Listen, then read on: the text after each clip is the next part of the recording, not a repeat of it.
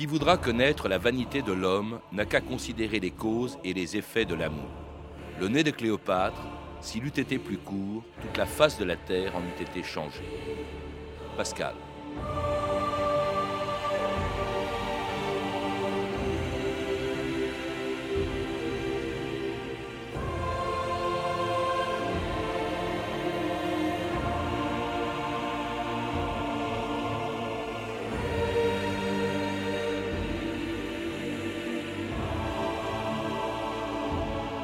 2000 ans d'histoire.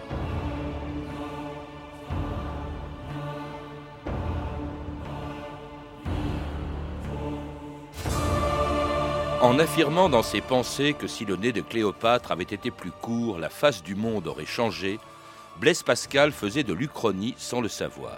Inventée au XIXe siècle par le philosophe Charles Renouvier, l'Uchronie est une manière de refaire l'histoire en modifiant un événement du passé et en imaginant les conséquences qu'il aurait pu avoir. Certes, on ne fait pas l'histoire avec des si, mais rien n'empêche, surtout un 1er avril, d'imaginer ce qui se serait produit si Jeanne d'Arc avait été tuée avant de pouvoir faire sacrer Charles VII à Reims, si Louis XVI n'avait pas été arrêté à Varennes, si les Allemands avaient gagné la guerre de 14-18, et si, pendant les événements de mai 68, De Gaulle avait été victime d'un accident dans l'hélicoptère qui le conduisait à Baden.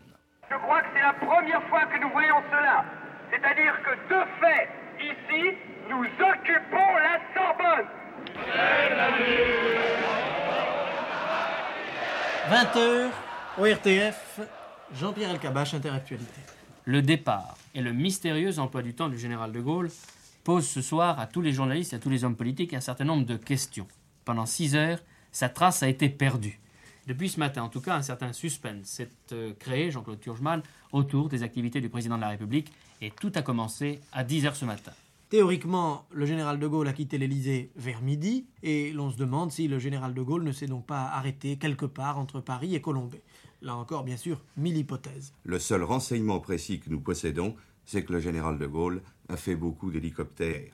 Et oui, si le général de Gaulle en serait même mort d'ailleurs en 68 dans l'hélicoptère qui le conduisait à Baden, c'est en tout cas ce qu'imaginent mes deux invités d'aujourd'hui dans un livre publié chez Odile Jacob. Et si on refaisait l'histoire? Anthony Rollet et Fabrice Almeida, bonjour. Bonjour. Alors, qu'est-ce que vous avez voulu prouver en réécrivant ainsi l'histoire à partir d'événements aussi fantaisistes que la mort de De Gaulle en 68, celle de Jeanne d'Arc deux ans avant qu'elle soit brûlée vive à Rouen, ou encore la victoire de l'Allemagne en 1914 C'est que l'histoire, au fond, c'est le fruit du hasard?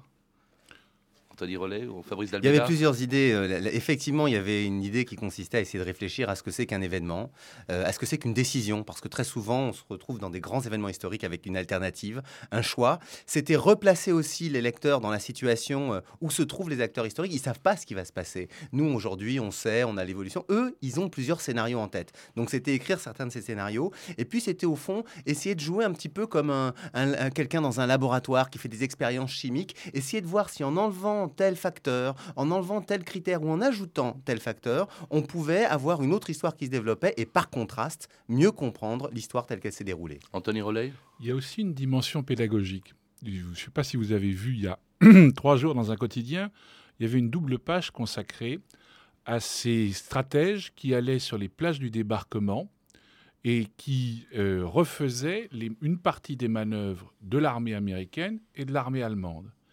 Et au fond, il y a cette idée, c'est exactement, mais alors sur le terrain même, on se dit pourquoi est-ce qu'ils ont besoin d'aller en Normandie, sur à Omaha ou à Utah, pour rejouer les petits soldats? Mais tout simplement parce qu'en déplaçant la position des antichars allemands, en déplaçant l'arrivée des péniches américaines, le timing, vous apprenez des leçons sur quoi? Sur les opérations amphibies dans la première et la deuxième guerre du Golfe? Ça peut toujours servir. Ce qui est intéressant, c'est que chacune des hypothèses que vous émettez, la mort de De Gaulle, après tout, c'est vrai qu'il aurait pu tomber, ou son hélicoptère aurait pu tomber. Euh, on sait que Jeanne d'Arc aurait très bien pu mourir à Orléans, on y parlera. Ça On en peu, parlera hein. dans quelques instants. Ça- ah, ah, ah, euh, par exemple, Louis XVI, on, on le disait il n'y a pas si longtemps, dans 2000 ans d'histoire, aurait très bien pu euh, réussir à Il était même, atteindre la il ville était de même Montmédy. favori. Alors, cela dit, euh, évidemment, ça aurait entraîné des conséquences très différentes, mais très logiques, un peu comme l'effet papillon du météorologiste Édouard Lorenz et qui montrait que le battement d'aile d'un papillon au Brésil pouvait entraîner une tempête au Texas. Alors ça, c'est ce qu'en histoire, un philosophe euh, français, Charles Renouvier, avait appelé l'Uchronie. Hein. Il avait même, c'était pour un livre qui s'appelait en 1857, je crois, L'Uchronie, l'utopie dans l'histoire. Oui, c'est vrai. Il avait cette idée euh, extraordinaire, Renouvier. Alors, il, alors, lui, il le fait, c'est assez drôle à lire comme livre. Il le fait avec un anticléricalisme énorme, c'est-à-dire qu'il veut remettre en cause la position de l'Église telle qu'elle est. Donc, en réécrivant l'histoire, il montre que l'Église pourrait être totalement différente et le rapport de l'homme à la spiritualité aussi totalement changé.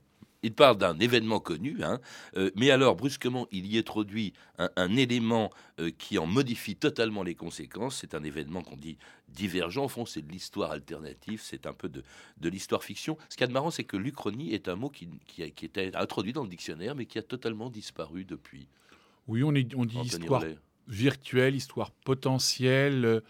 il faut dire que ça a été beaucoup euh, cannibalisé par nos voisins américains et anglais, qui ont une expression qui est beaucoup plus synthétique et beaucoup plus forte, puisqu'ils disent What if history Et ils l'ont d'une part récupéré d'un point de vue intellectuel. Euh, dans les années 60, moi j'ai commencé ma vie de chercheur et d'historien en faisant de l'histoire économique, et donc je suis familier depuis pratiquement maintenant 35 ans des, des analyses des Américains, que ce soit Robert Fogel aux États-Unis ou bien de, des autres notamment Cowley ou autres, ou Niall Ferguson, qui ont récupéré ça pour le grand public. Il faut savoir que What If in History America ou Great Britain, c'est 200 ou 300 000 exemplaires vendus. Il y a trois tomes, il y en aura cinq ou six euh, plus tard. Donc ce sont des best-sellers. Et ce qui est très important de comprendre, c'est que là, nous allons, euh, par rapport, j'allais dire l'histoire universitaire, mm. nous allons un peu sur un terrain où il faut marcher sur la pointe des pieds. Parce que il y a, c'est pas critiquable, c'est juste une tradition. Il y a un, penchant positiviste, déterministe. Au fond, il y a cette idée construite, encore une fois tout à fait défendable, mais qui n'est pas la seule, qui consiste à dire A plus B plus C égale D. Je démontre que ça ne peut pas être autrement. Et, hmm. par un heureux hasard, il se trouve que ça correspondait. Eh bien non. Comme l'a dit très bien Fabrice il y a une minute, il y a toujours des alternatives sur la bataille au moment de la décision politique, au moment tout simplement de choisir est-ce que je vais aller en Amérique ou est-ce que je vais aller en Amérique du Sud? Alors parmi les 16 exemples que vous prenez dans votre livre, nous en avons choisi quatre particulièrement significatifs et pour lesquels nous avons nous-mêmes trafiqué les archives comme celle-ci qui raconte comment Jésus n'est pas mort sur la croix mais aurait été épargné par Ponce Pilate qui avait en effet proposé aux Juifs d'épargner Jésus.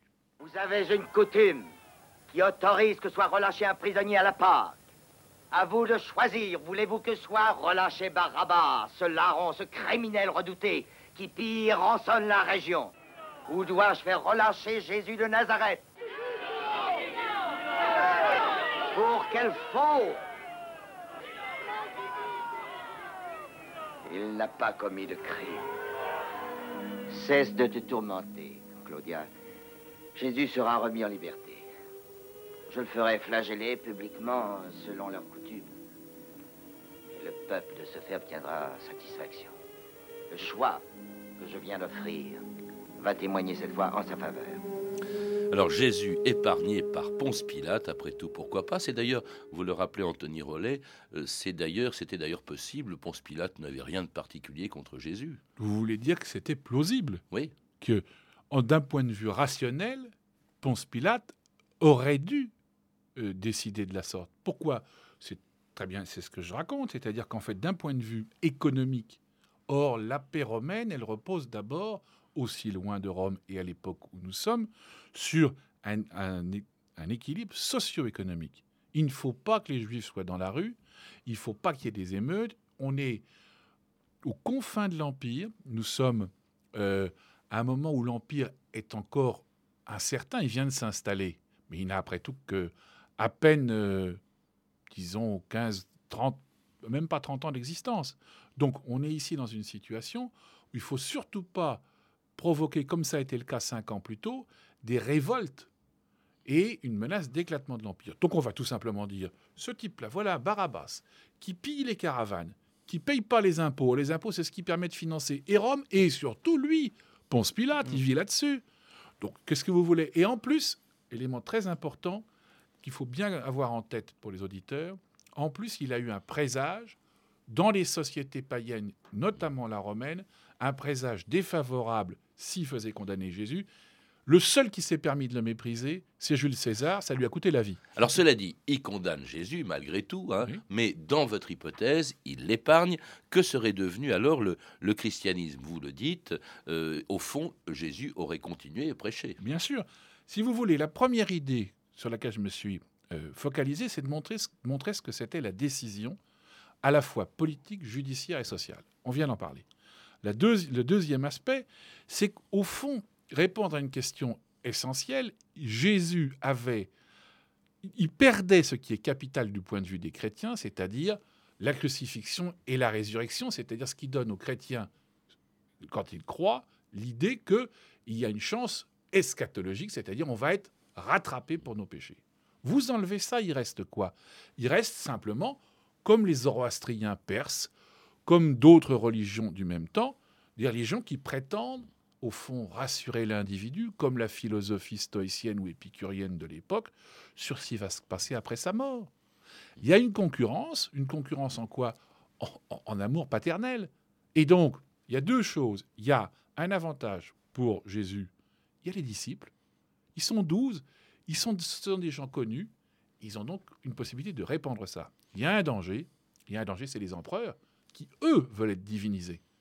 Et c'est pour ça qu'effectivement, on, va on est déjà dans ce qui conduira à la ruine du temple de Jérusalem. Alors, autre hypothèse de ce livre, la mort de Jeanne d'Arc, non pas sur un bûcher en 1431, mais euh, deux ans plus tôt, tuée par une flèche à Orléans, auquel cas elle n'aurait pas pu chasser les Anglais hors de France, ni faire sacrer Charles VII à Reims, comme elle le lui avait promis en le rencontrant à Chinon en 1429.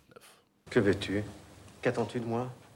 Très noble Seigneur Dauphin, je suis venu et suis envoyé de par Dieu pour porter secours à vous et au royaume. Comment t'appelles-tu? J'ai nom Jeanne la Pucelle et vous mande le roi des cieux par moi que vous serez sacré et couronné à Reims. Donnez-moi des gens pour que je fasse lever le siège d'Orléans et que je vous conduise à Reims. Jeanne décida d'aller à Orléans en compagnie d'hommes d'armes. Je suis là pour combattre. Jeanne Ils sont cinq fois plus nombreux que nous. Et ils attendent encore des renforts. Et moi je dis, en nom de Dieu, on entrera cette nuit en la ville par le pont.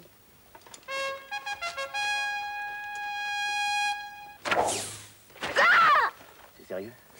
Vite J'ai l'impression que je perds tout mon sang. J'ai froid. Tu crois que je vais mourir Prions, mes frères, pour l'âme de notre Jeanne.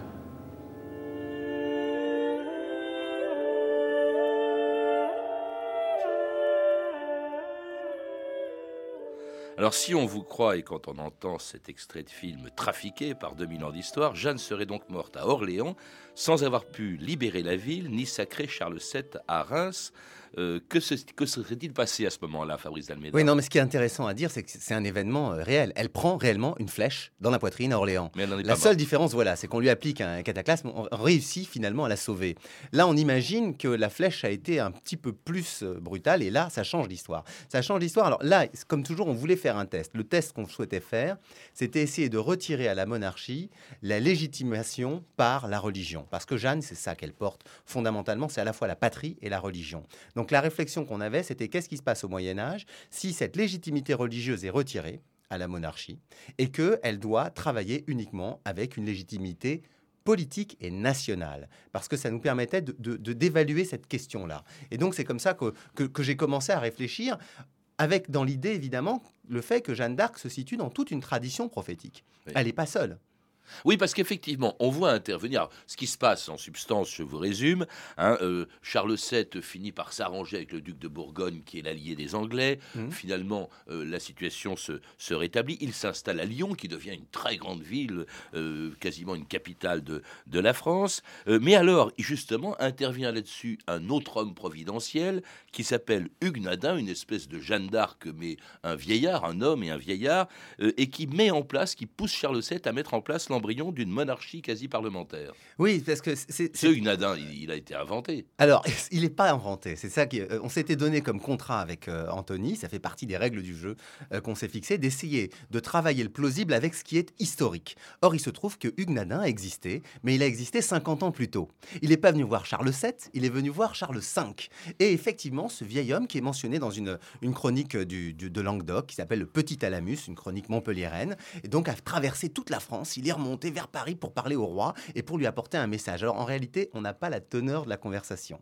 Il a été reçu, les rois avaient une Bah, tradition. comme pour Jeanne d'Arc, d'ailleurs, Voilà, on n'a jamais su ce exactement. qu'elle avait dit à Charles VII. à C'est Chinon. c'est exactement, c'est cette tradition-là, c'est-à-dire le roi reçoit ceux qui portent une parole prophétique. Et là, je change un peu la donne, c'est-à-dire que je fais de, de Hugues Nadin quelqu'un qui vient pour parler contre les impôts. Parce que l'hypothèse dans laquelle on se situe, hein, c'est celle de, de l'époque, c'est que le roi a besoin d'argent pour lever une armée, pour lutter contre les Anglais et pour négocier éventuellement avec le duc de Bourgogne. Donc ce qu'il vient faire, c'est lui dire, voilà, on- il faut payer les impôts peut-être, mais il faut que tu rassembles tout ton peuple. Et donc il a un message qui est de l'ordre, disons, un petit peu du conseil politique, comme ça se faisait à l'époque. Et puis alors ça va déboucher sur une espèce de monarchie à l'anglaise. hein. Vous dites même une chose assez curieuse, Fabrice d'Almeida, c'est que Jeanne d'Arc aurait finalement été le fossoyeur de la monarchie, Ben, C'est-à-dire que dans un sens... alors qu'elle l'a sauvée. Bah, oui, mais c'est toute la question qu'on a, c'est ce qui agite notre siècle français, c'est l'homme providentiel. Et là, en l'occurrence, Jeanne d'Arc, c'est la femme providentielle. Donc c'est cette idée que, grosso modo, dans les troubles politiques, il va surgir une personnalité, un être exceptionnel. Or, en supprimant Jeanne d'Arc, au fond, je restitue la question de la, responsabilité politique. Et donc, à ce moment-là, ça veut dire quoi? Ben, Ça veut dire qu'on a une monarchie qui est obligée de, de tabler avec ses conseils, avec ses contre-pouvoirs, qui est obligée de, de- de- pérenniser cette, cette institution qui était les États généraux, les États du royaume, les États de Languedoc notamment. Et à ce moment-là, ben, ça fait une relation différente, qui n'est pas une relation mystique à la, à la monarchie, mais une, une relation de, de co-gouvernementalité. Donc il n'y aurait pas eu de révolution plus tard. C'est l'hypothèse que j'émets. Alors une autre hypothèse justement, c'est que la monarchie aurait pu être sauvée comme elle l'avait été, comme elle, euh, 360 ans plus tard, comme elle l'aurait été 360 ans plus tard si Louis XVI n'avait pas été arrêté à Varennes sur la route de Montmédy où il avait tenté de s'enfuir en 1791 avec sa femme et ses enfants. Ce voyage prend-il une mauvaise tournure, père? Non, pas du tout. J'ai hâte de vous mettre à l'abri à Montmédy. Montmédy? C'est en France, cela? Oui, juste à la frontière. Que ferons-nous à Montmédy? Vous attendrez en sécurité que je termine la rédaction d'une nouvelle constitution avec des délégués de l'Assemblée nationale. Maman pense que tout cela n'est qu'utopie. Il nous reste une chance si nous rejoignons Varennes et les hussards du fils du marquis de Bouillé. Vos papiers, s'il vous plaît. Ce passeport n'est pas réglementaire. Je n'y vois pas le cachet de l'Assemblée. Vous devriez savoir qu'il n'est nullement exigé sur un passeport, mon brave. Laissez passer. Monsieur Sauce, euh, Ah. procureur syndic de Varennes, que puis-je faire pour vous, monsieur Cher monsieur Sauce, nous sommes victimes d'une ridicule méprise. Cet homme m'accuse d'être le roi et nous empêche de continuer notre route. Ces gens me semblent sincères et leur passeport est parfaitement en règle. Je ne vois aucune raison de les retenir. Allons-y. Partons maintenant. La cause du pourquoi j'avons été chercher le roi. Ceux qui lui tendions des embûches, je les ont pris dans leur filet. Les vlassos comme des cruches et par les valets. C'est dans la tranquillité qu'on jouit de la liberté. Je nous mangerons dix entre frères comme de vrais garnements. Notre roi, quel meilleur des pères, aura-t-il de mauvais enfants? Il se rend à notre souhait, rendons-lui le bien qu'il nous fait. Laissons-le dans son tranquille, n'affligeons plus son bon cœur, que ce bon roi dans sa bonne ville ne voie ni sa bannie d'horreur. Notre bon roi par Marc Augeret, une chanson royaliste que les partisans de Louis XVI auraient très bien pu lui chanter à Montmédy si Louis XVI y était arrivé, comme vous en faites l'hypothèse, là encore, Fabrice d'Almeida. D'ailleurs, c'est vrai que ça s'est joué à peu de choses. Il aurait très bien pu passer, ne pas être arrêté à Varennes. Ah, c'est terrible. Quand on lit le récit de la fuite, alors qu'on appelle à Varennes, mais qui au départ était destiné à aller jusqu'à Montmédy et au-delà, quand on lit le récit de cette fuite et qu'on voit toutes les pertes de temps, toutes les circonstances qui font qu'à tel moment, ils ne trouvent pas leur escorte, par exemple au pont de Sommevel, il y a pas les, les hussards ne sont pas là, puis ensuite à Varennes, cette attente, et puis ensuite un peu plus loin, à Saint-Menoud, enfin avant à Saint-Menoud. Donc on, on se pose toutes ces questions et on voit qu'il y a une question de vitesse qui est toute simple, mais qui détermine énormément de choses. Alors l'i- l'idée, c'était pas tant de, de réfléchir à, à- à ces, ces petites circonstances, c'était plutôt de réfléchir à qu'est-ce qui se passe s'il Oui, il arrive à Montmédy. Voilà. Alors. Que- que- comment la monarchie évolue? Est-ce que la révolution se déroule de la même manière? Est-ce que Bah, forcément, non. alors, c'est une vraie. Voilà, c'est ça le- le- la question. Alors, nous, il y avait deux choses qui, qui- qui nous intéressaient, Anthony Rollet et moi-même. La première idée, c'était que enfin, Louis XVI avait un succès. Ce qui peut, c'est quand même parce que quand on regarde le déroulement de la Révolution, il, va d'échec en échec. Là, tout d'un coup, il renverse la vapeur. Alors, c'est une première donnée qui lui permet de concentrer autour de lui un certain nombre de forces, de rassembler notamment le soutien des monarchies européennes qui ont peur, hein, il faut, faut bien le dire, de cette contagion révolutionnaire. C'est un mot de l'époque. hein. Et puis, deuxième, deuxième chose qui nous paraissait importante, c'est est-ce qu'on va vers la guerre civile C'est-à-dire, est-ce que, pour le coup, l'Assemblée révolutionnaire, les assemblées, ont encore la légitimité pour lutter contre le roi s'il a constitué autour de lui une réelle force monarchiste Oui, alors je vous résume. Bon, je ne sais pas pourquoi, mais vous le faites mourir, assassiné Ah, à je- Paris et il est je revenu. peux dire pourquoi, En c'est- 1792. Et Voilà, non, je peux dire pourquoi. C'est parce que en en fait, il y avait ce, ce- ce lien. bah, bon, il- il- dans- on a un assassinat historique qui vient juste après, qui est celui de Marat. Voilà. Donc, il me fallait. Comme on, essayait de travailler en réalisme hein, à chaque fois avec Anthony, c'est-à-dire d'essayer de réfléchir avec un parallélisme des événements, avec euh, ce qu'il peut y avoir comme radicalisation. Donc lui gagnant, c'est-à-dire Louis XVI gagnant, gagnant de la guerre civile, revenant à Paris en maître, réinstallant, réformant le royaume, il y aurait eu forcément des radicaux opposés à lui qui auraient cherché à faire un attentat équivalent à celui de la rue Saint-Nicaise. Je ne fais pas plus que ça. Mais il est donc assassiné selon vous, hein, enfin c'est imaginé bien sûr. Et puis euh, qu'est-ce qu'il fait? C'est du coup Marie-Antoinette qui est régente, et voilà que Marie-Antoinette, qui vraiment détestait la Révolution, etc., voilà que Marie-Antoinette brusquement devient une reine libérale euh, qui fait évoluer la monarchie euh, dans le sens d'une monarchie constitutionnelle. Ça, franchement, c'est un peu tiré par les cheveux. Vous, insistez beaucoup sur une chose, Anthony Rollet, c'est que euh, si les événements euh, avaient été différents de ceux qui se sont produits, ça influe forcément sur les mentalités, sur les états d'esprit. C'est ce qui se serait passé donc avec Marie-Antoinette. J'ai une démonstration que vous connaissez aussi bien que moi, Patrice Gélinet, l'évolution réelle, constatée, rapportée par tout le monde de cette même Marie-Antoinette dans sa prison du Temple, non? Ah oui. Elle devient tout d'un coup une icône. C'est pas moi qui l'invente. Oui, mais enfin, elle n'aime pas la Révolution. Mais elle l'a jamais aimée. le Et elle l'aurait pas aimée si elle avait survécu. On est bien d'accord. Il ne s'agit pas d'aimer, il s'agit d'être d'ici, d'être politique et d'être utile. C'est ça qui nous intéressait. Au fond, il y a deux éléments. C'est un, comment cette personne peut à la fois, parce qu'elle a récupéré le pouvoir, un, essayer de le transmettre. C'est transmettre. Ils ont eu tellement chaud aux fesses que le problème, c'est la transmission dynastique. Et deuxio, comment, par quel moyen, un moyen qui pérennise, l'influence de la monarchie, qui la différencie par rapport à celle d'avant. L'hypothèse que l'on peut proposer, c'est une émancipation relative des femmes. Mais là, c'est très intéressant pour nous parce que ça nous permet de montrer que justement, l'histoire potentielle, c'est pas n'importe quoi. On montre bien qu'on arrive sur une impasse parce que c'est pas parce que vous avez Marie-Antoinette comme régente que automatiquement vous avez une émancipation des femmes parce que personne en France n'est prêt à donner le droit de vote, le droit de travailler aux femmes parce qu'il faut qu'elles fassent des enfants et qu'on a peur du lendemain. Bref, si euh, donc Louis XVI avait réussi à arriver à Montmédy, s'il n'avait pas été à, à- à Varennes, nous serions encore dans une monarchie. Vous dites même que la France aurait fait l'économie d'une monarchie déguisée en république. C'est-à-dire qu'au fond... Ça, ça vous paraît si euh, uchronique que ça, notre histoire? Un peu.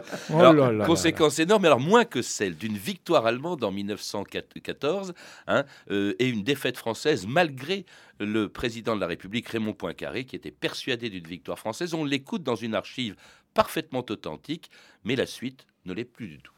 Il n'est pas un seul de nos soldats, il n'est pas un seul citoyen, il n'est pas une seule femme de France qui ne comprenne clairement que tout l'avenir de notre race, et non seulement son honneur, mais son existence même, sont suspendus aux lourdes minutes de cette guerre inexorable. Nous avons la volonté de vaincre. Nous avons la certitude de vaincre. Nous avons confiance. Il n'en a pas pour longtemps.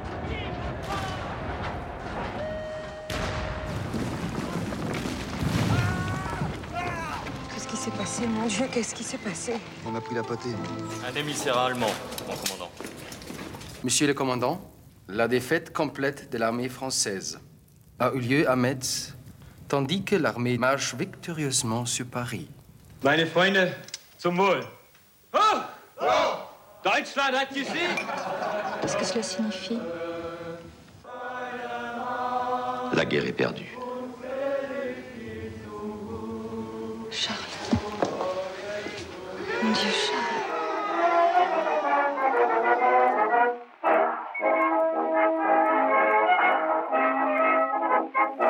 Et oui, contrairement à ce qu'affirment tous les historiens, sauf vous, l'Allemagne n'a pas perdu la guerre en 1918, mais elle l'a gagnée en 1914. Alors à partir de cette hypothèse, vous en déduisez des conséquences incalculables. C'est peut-être l'Uchronie justement la plus extraordinaire qui soit, parce que c'est vrai que cette guerre de 14-18 par les conséquences qu'elle euh, a eues, ou qu'elle aurait eues si jamais plutôt les Allemands avaient gagné cette guerre, sont considérables, Anthony Rollet.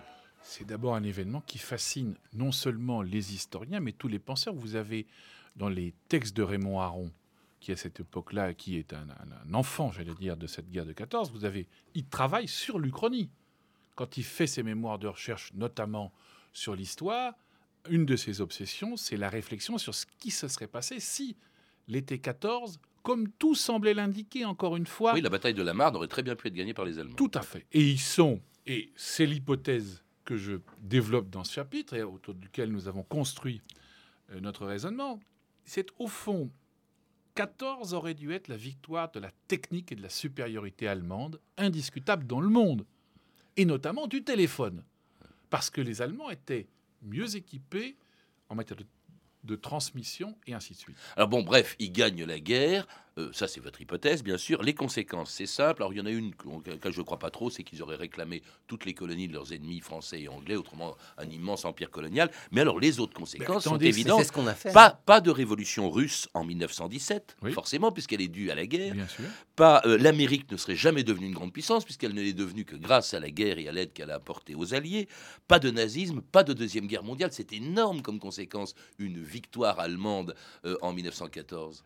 Mais non seulement c'est décisif, mais en même temps, alors je, ne suis pas d'accord avec vous, et je crois qu'on le montre très bien, une des raisons qui conduisent l'Allemagne dans la guerre de 14, c'est sa Welt politique.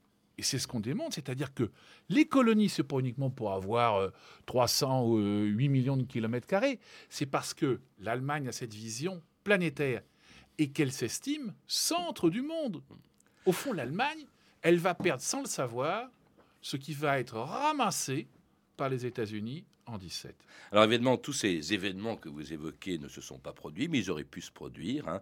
Euh, L'Uchronie montre, grâce à vous, que l'histoire n'est- est au fond le fruit du hasard, en tout cas aussi que le rôle des hommes est absolument euh, considérable. Au fond, c'est vous, vous- vous- vous jetez un sort sur le déterminisme historique, Fabrice Dalméda, en deux secondes. Oui, c'est vrai que l'idée, c'était de, de- de montrer qu'on ne peut pas être aussi systématique sur les causes. Et en même temps, en ouvrant... Enfin, c'est un raisonnement qu'on a tous. Qu'est-ce qui serait passé si j'avais agi autrement? Et on, a le sentiment que cet outil d'histoire potentielle, d'histoire contrefactuelle, d'Uchronie, eh bien, est un moyen de repenser l'avenir. Merci Anthony Rollet et Fabrice Dalméda. Je recommande la lecture de votre livre. Et si on refaisait l'histoire, qui paraît demain, 2 avril, aux éditions Odile Jacob. Vous avez pu entendre des extraits des films suivants Ponce Pilate de Gianpaolo de Calegari chez René Château Vidéo et Jeanne la Pucelle de Jacques Rivette, édité en VHS chez Citel Vidéo, ainsi que des téléfilms 21 juin 1791, L'évasion de Louis XVI d'Arnaud Sélignac en DVD chez France Télévisions et L'Alsace et les deux Mathildes de Michel Favard. Vous pouvez retrouver ces références par téléphone au 32 30, 34 centimes la minute ou sur le site franceinter.com. C'était 2000 ans d'histoire. À la technique, Antoine Viossa et Dofar Guéride. La documentation et les archives INA ont été réunies et odieusement trafiquées par Emmanuel Fournier, Clarisse Le Gardien, Franck Olivard et notre réalisatrice Anne Kobilac. Demain, dans 2000 ans d'histoire, à la veille du sommet de Strasbourg, la France et l'OTAN.